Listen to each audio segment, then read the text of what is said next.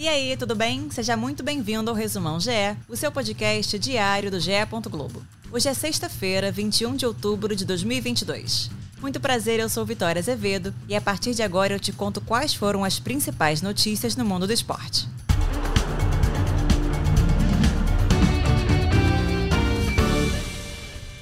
Nesta quinta-feira, São Paulo e Coritiba se enfrentaram em jogo atrasado pela 29ª rodada do Campeonato Brasileiro.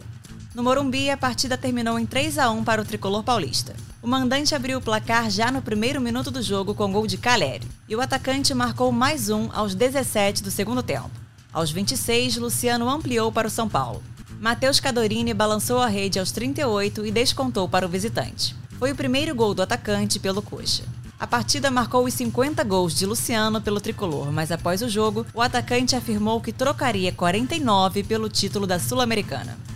Com o resultado, São Paulo chega aos 44 pontos, em décimo lugar, e continua na busca pelo G8.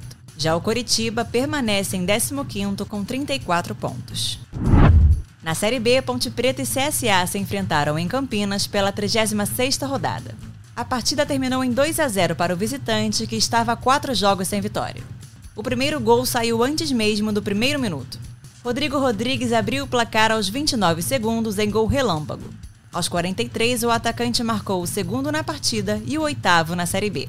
A vitória veio em ótimo momento para o CSA, que agora soma 39 pontos e alcança Chapecoense ainda na zona de rebaixamento.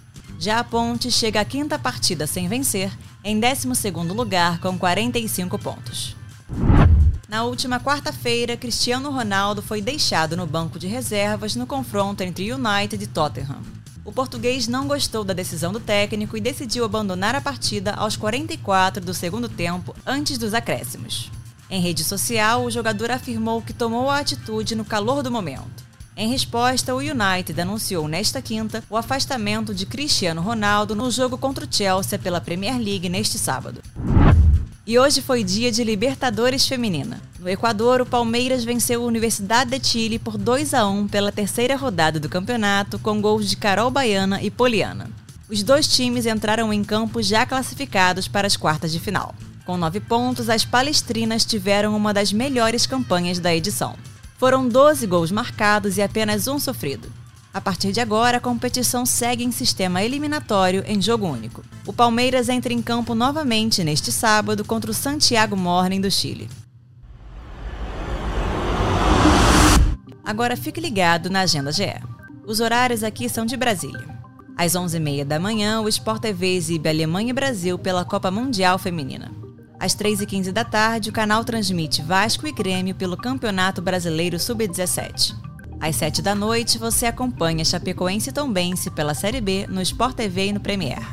Às 8, o Sport TV 2 exibe Corinthians e Jaraguá pela Liga Nacional de Futsal. Às 8h30, Sport TV e Premier transmitem Londrina e Sport também pela Série B.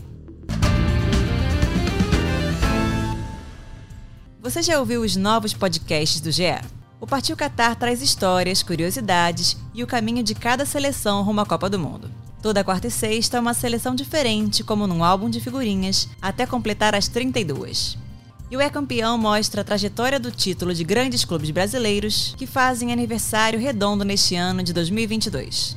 Os dois primeiros episódios já estão no ar e contam na voz de Luiz Roberto e com relato de quem participou da campanha os títulos brasileiro de 92 do Flamengo e da Copa do Brasil de 97 do Grêmio. Esses e mais de 40 podcasts estão em ge.globo/podcasts, no Globoplay e nas principais plataformas de áudio. Eu sou Vitória Azevedo e me despeço por aqui. Voltamos neste sábado. Um abraço e tchau, tchau!